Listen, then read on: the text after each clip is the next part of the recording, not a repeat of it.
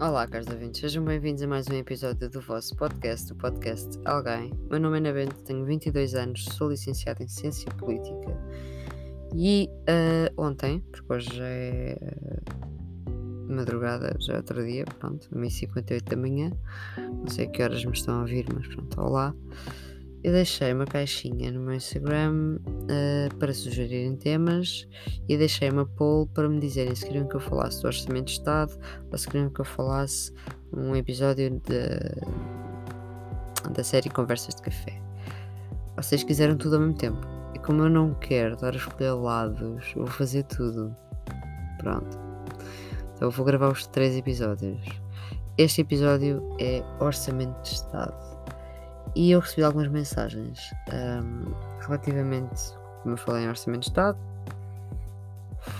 Óbvio que estamos a falar do governo. Um, e muita gente me vai perguntar: então, mas o governo teve ou não teve influência no aumento do preço dos combustíveis? É assim, na quinta-feira, eh, durante o debate parlamentar, uh, o Primeiro-Ministro, a Cecília Meirelles, acusou Costa de nunca ter baixado o, e passo a citar, adicional do gás óleo e da gasolina, como tinha prometido. E a resposta, o Primeiro-Ministro rejeitou uh, responsabilidades no aumento do preço dos combustíveis e afirmou que o único custo tributário que tem subido é a taxa de carbono. É assim, o que é que isto quer dizer?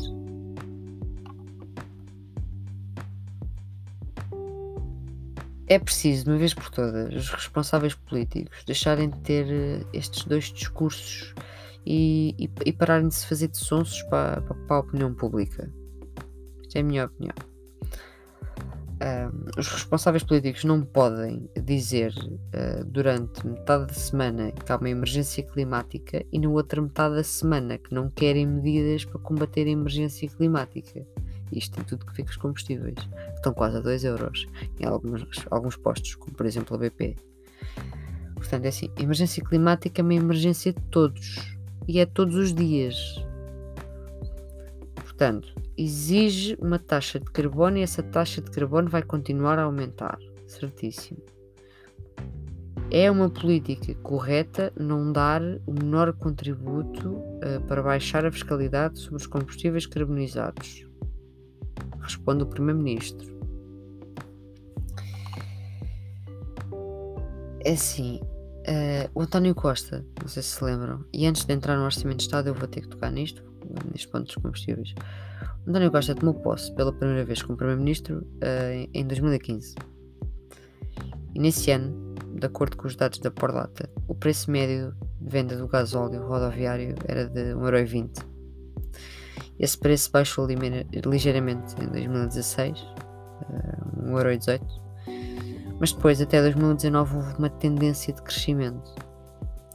De 2016 para 2017 aumentou 10 cêntimos, em 2018 subiu mais 11 cêntimos, em 2019 chegou a 1,41€ por litro. Vou relembrar que em 2015 estavam em 20. No ano passado, o preço médio da venda do gasóleo caiu para uh, o 1,30€. Portanto, aqui também de acordo com o boletim do mercado de combustíveis IGPL de agosto de 2021, o último disponível, que é elaborado, para quem não sabe, pela entidade reguladora dos serviços energéticos, o preço médio de venda ao público do gás óleo era de 1,5€ e da gasolina era de 1,70€ e tal. Depois há aquela pergunta, e o polígrafo respondeu, mas eu também trago aqui, uh, porque li.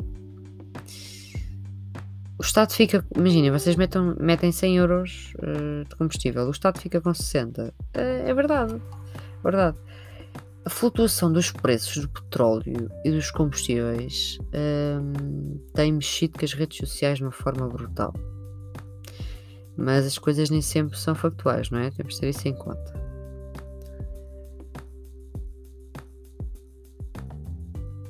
Há pessoas a alegar que em cada 100 euros gastos em combustível o Estado fica com 60.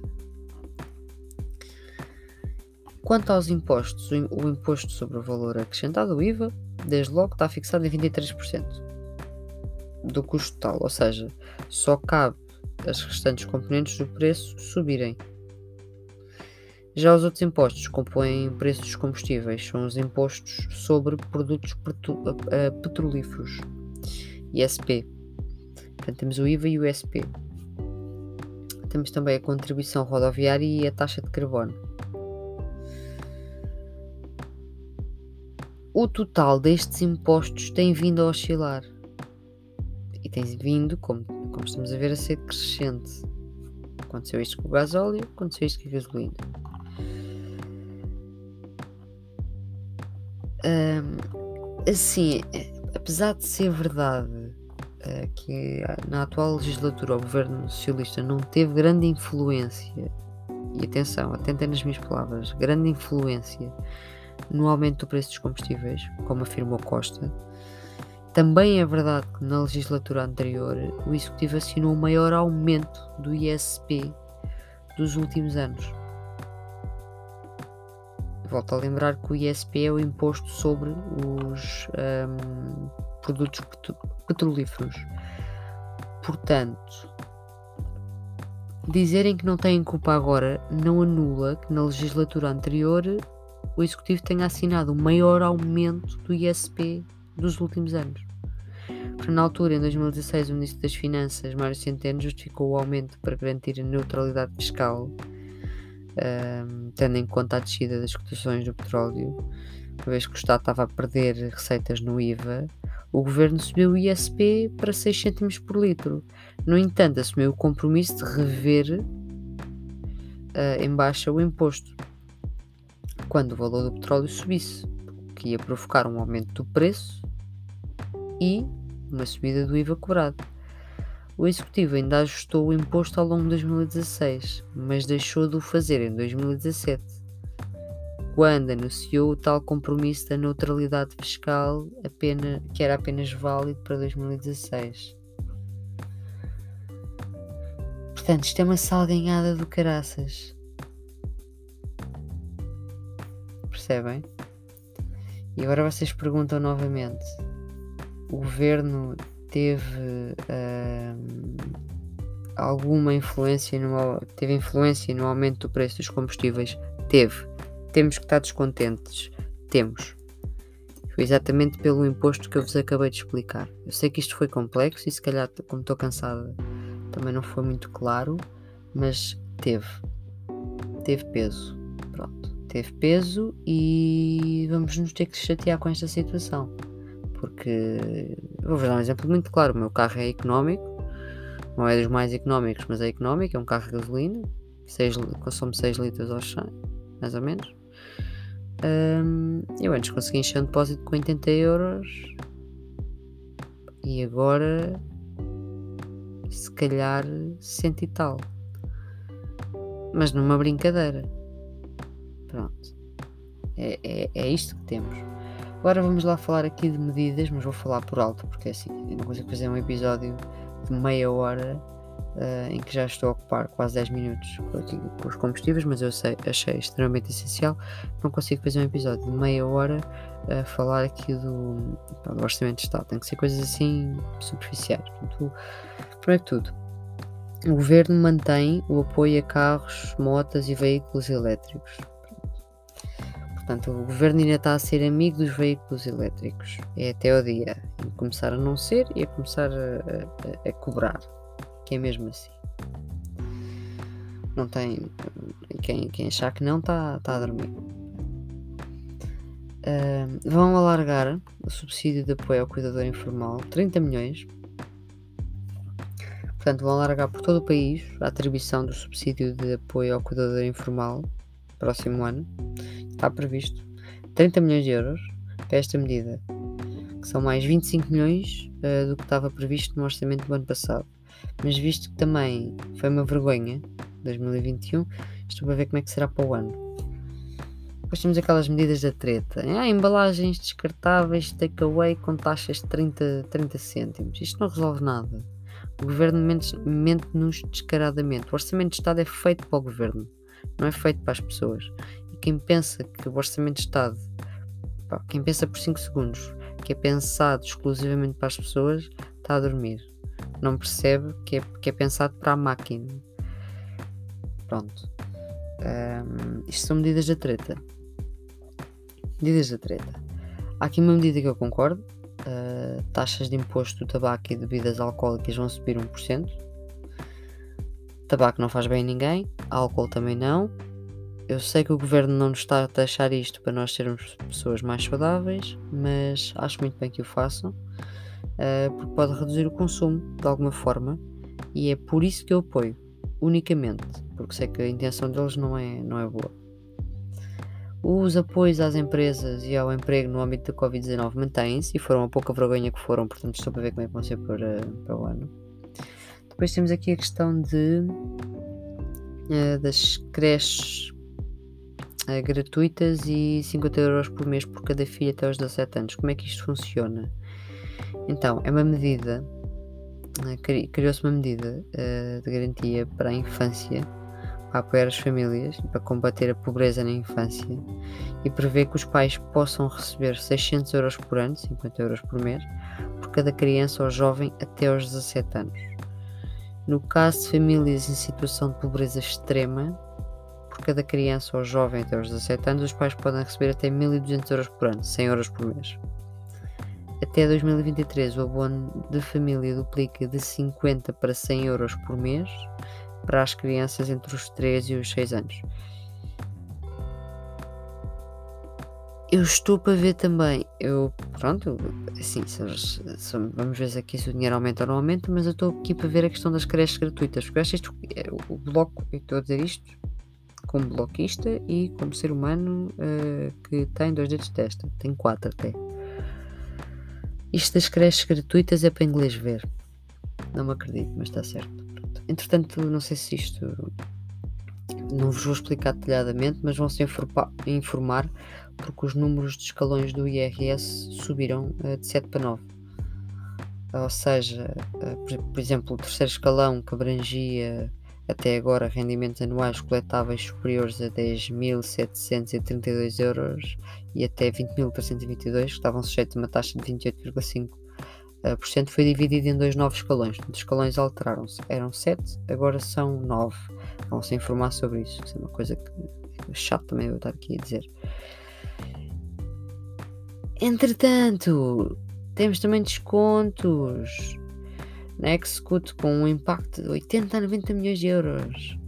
É um novo modelo de descontos nas portagens das autostradas uh, Execute que vai ter basicamente um impacto entre 80 a 90 milhões de euros no erário público. A proposta de descontos de 50% na taxa de portagens para todos os veículos e de 75% para os elétricos e não poluentes foi apresentada pelo PSD e foi aprovada pelo Parlamento. Entretanto, decidiram, não é? Também reduzir aqui o IVA do gel desinfetante e das máscaras. Portanto, procede-se à aplicação temporária da taxa reduzida de IVA à venda de máscaras e de gel um, de 23 para 6%. E, e, isto já devia ter sido feito desde o início, mas pronto, estávamos um bocado em confusão, mas não vou entrar por aí. Eficiência energética em edifícios. O governo aponta para, e passo a citar, um aumento da eficiência energética, energética em edifícios com um investimento de 123 milhões de euros, através da adoção de medidas passivas e da progressiva eletrificação do edificado, bem como fomentar o uso de equipamentos mais eficientes. Mais uma vez, uma medida vazia, uma medida que não se vai concretizar.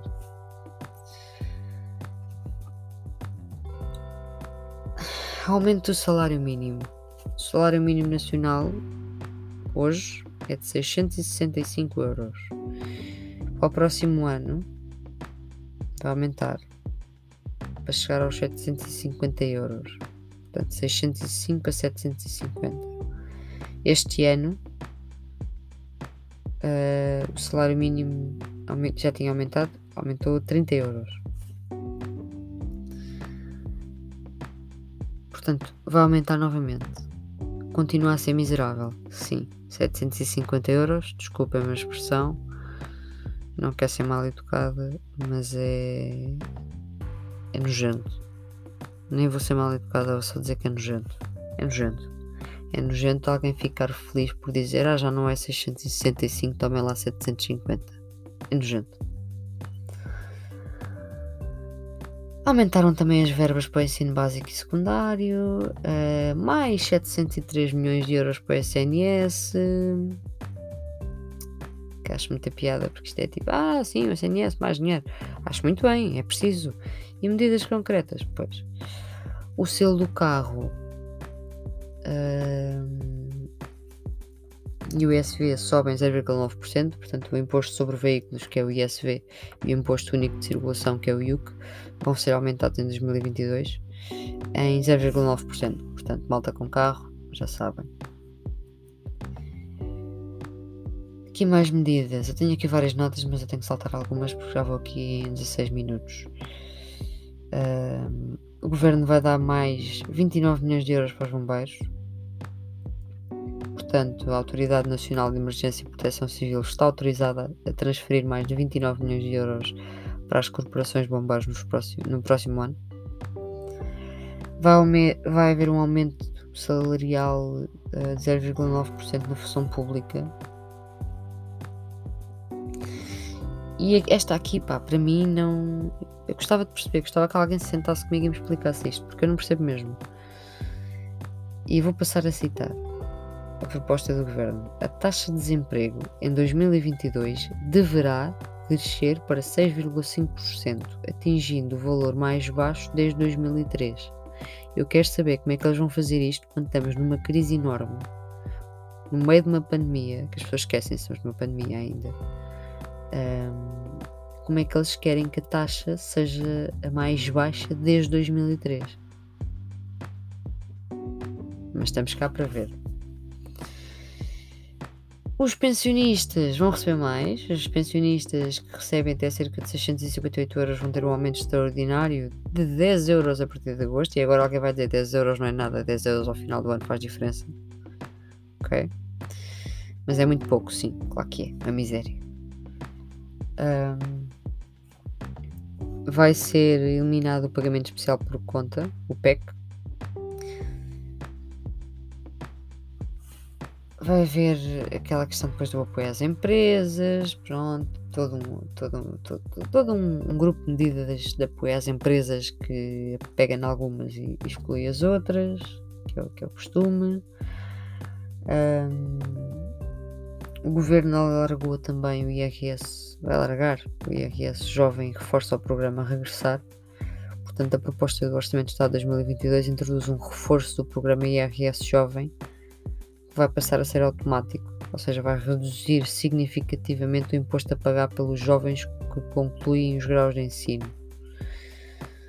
Vai haver um alargamento do programa Regressar, que é um programa de apoio aos imigrantes que queiram voltar para Portugal. E Cisi Vieira, Ministro da Economia, destacou no documento, e passo a citar, uh, um esforço muito grande em termos de alisamento dos custos de energia, um fator que diz ser muito significativo e que está a impactar a atividade das empresas. Com isto tudo, o que eu vos estive a dizer aqui até agora foi nada mais nada menos do que pá, foi mais do mesmo. Foi mais do mesmo. Porque depois temos aquele, aqueles setores, pá, Por exemplo, o Orçamento de Estado anuncia novos aumentos para a cultura, mas ainda assim não ultrapassam os 0,25%. E as pessoas, as pessoas não se revoltam com isto. O Estado não quer saber da cultura, não dá dinheiro. Se tiver que ver com o turismo, já é outra história. Se for a cultura para o português, não dá dinheiro, não é assim tão importante. Todos os aumentos orçamentais que a Graça Fonseca anunciou ficaram por executar. Pronto. Um, para mim, este orçamento está, está, está uma piada. Eu não quis entrar aqui em, em propostas de que, que partido é que propôs o quê, como é que discutiram, quem é que votou contra, quem é que votou a favor. Vocês encontram esses dados todos na net. E isso são dados extensos para eu estar aqui a debitar. Uh, mas eu queria deixar aqui, agora esta é a parte em que eu dou a minha opinião pessoal, porque também não queria tornar este um episódio muito maçudo. O Orçamento de Estado é um momento muito importante é um momento a que eu dou também uma, uma importância extrema a nível pessoal, porque eu, eu gostando de política como gosto e sendo a minha área, eu interesso-me e mesmo debitando aqui umas postas de pescada, eu estudo a situação a fundo, para mim, porque nós, nós pagamos impostos. Portanto, eu acho que tenho o direito de saber, não é? Se eu estou a pagar, tenho o direito de saber. Eu preocupo-me com o outro. Então tenho o direito de saber também o que é que vai acontecer ao outro. Mas volto a reiterar: o orçamento de Estado é feito para o Estado, não é feito para as pessoas. É feito para o governo, é feito para a instituição, não é feito para as pessoas. As pessoas levam umas migalhas. E quem está no pedestal fica com o resto. E é que manda e é que sabe. E, e dão-nos umas coisas para nos calarmos. E tiram-nos outras e deixam-nos revoltados. E a minha conclusão para isto é: vamos ficar quietos. Como é o caso do combustível, em que António Costa tem, tem, tem o descaramento de dizer que não tem culpa, quando em 2016 uh, não, subiu ali o imposto e aquilo deu para o torto e agora não, agora não tem culpa. Isso é que isto é muito complexo, a questão do petróleo, etc. Mas estamos a brincar. Quando é que o português vai sair à rua? Por mim era amanhã. O problema é que o português queixa-se. O português vai para o Twitter queixar-se. O português vai para o, para o Facebook queixar-se. Para as redes sociais todas queixar-se. Vai revoltar-se. Eu recebi várias mensagens de malta revoltada e não, e não julgo. Não julgo, também estou revoltada, também me revolto, ok. Mas vamos fazer alguma coisa. Porque enquanto as pessoas não perceberem, eu já disse isto aqui muitas vezes. Já disse isto aqui imensas vezes, demasiadas vezes. Enquanto as pessoas não perceberem que os pequenos são mais que os grandes, eles acham-se grandes. No fundo, não são, e nós não somos pequenos. Mas é, é esta a expressão mais habitual de se usar. Enquanto as pessoas não perceberem que os pequenos são mais que os grandes, as pessoas vão continuar na mesma. Nós somos mais que eles. Se nós nos chatearmos a sério, o país para. Se nós nos chatearmos a sério, se calhar tomam medidas. E não estou só a falar dos combustíveis, estou a falar no geral as pessoas não se chateiam como se deviam chatear. não estou a dizer para sairmos aqui à rua e começarmos a partir coisas, não. Democraticamente, vamos mostrar descontentamento, vamos mostrar que estamos fartos. Eu não percebo como é que alguém aceita este Orçamento de Estado. Como é que alguém não analisou o Orçamento de Estado do ano passado e não percebe a vergonha que foi. E a preocupação o ano passado foi o Bloco de Esquerda chumbou o, orçamento quando eu, enquanto bloquista, percebo perfeitamente que, que isso não teve influência nenhuma, que ele ia passar na mesma. Mas, mas, mas está marcado nas entrevistas todas e toda a gente fala nisso. Os jornalistas nunca não se calaram com isso, as presidenciais ficaram marcadas com isso. A Marisa Matias levou com essa questão várias vezes. Vamos parar de nos focar em fanatismos políticos e vamos pensar enquanto seres humanos que podem gostar de política, podem ter o seu partido político, podem militar. Eu faço isso tudo. É pá, mas tenho, tenho cabeça para perceber que a economia deste país podia ser tão melhor, mas que nós temos um monte de gananciosos que não sabem gerir isto. Ainda há pouco tempo, uh, não, não vou dizer quem é a pessoa, não vale a pena, não, não sei se posso, mas disseram-me Uh, mais vale, mais valia a Troika instalar assim um escritóriozinho aqui ao lado uh, para estar constantemente a resolver os problemas. As pessoas de vez em quando falam, ah, isto é Troika aquilo, Troika aquilo outro, isto parece a Troika, precisamos da Troika. Isto... Mais valia eles terem um escritório montado, uh, assim, em plena, em plena praça pública, sempre com alguém disponível, para dizer, vá, agora façam assim, e depois assim que eles param, dá merda, porque neste país não sabem gerir as coisas. Mas vamos, mas vamos continuar sentados no sofá. Vamos continuar a fingir que as coisas não acontecem. Eu não estou a dizer para não aproveitarem a vida e não, não serem felizes. E não, não estou a dizer que temos que ser uma cambada de revoltados. Mas enquanto não fizermos nada, ninguém vai fazer nada por nós. E sozinhos, isto não é uma coisa que se consegue sozinho, é uma coisa que conseguimos unidos. E eu não quero saber se a pessoa que está ao meu lado unida comigo é de centro, se é de esquerda ou se é de direita. Se o nosso objetivo é a justiça comum é a justiça pelo outro, se a pessoa é respeitadora e se eu sou respeitadora, se não discriminamos ninguém, se queremos o bem de todos, se queremos o bem comum, bola para a frente, que os anarquistas ensinaram-nos alguma coisa. Eu não estive aqui neste podcast a falar sobre o anarquismo uh, para vos explicar alguma coisa sobre o anarquismo uh, à balda. Era para retirarem algumas ideias e ficarem a pensar. Mas se quiserem continuar a seguir o rebanho, a escolha é vossa.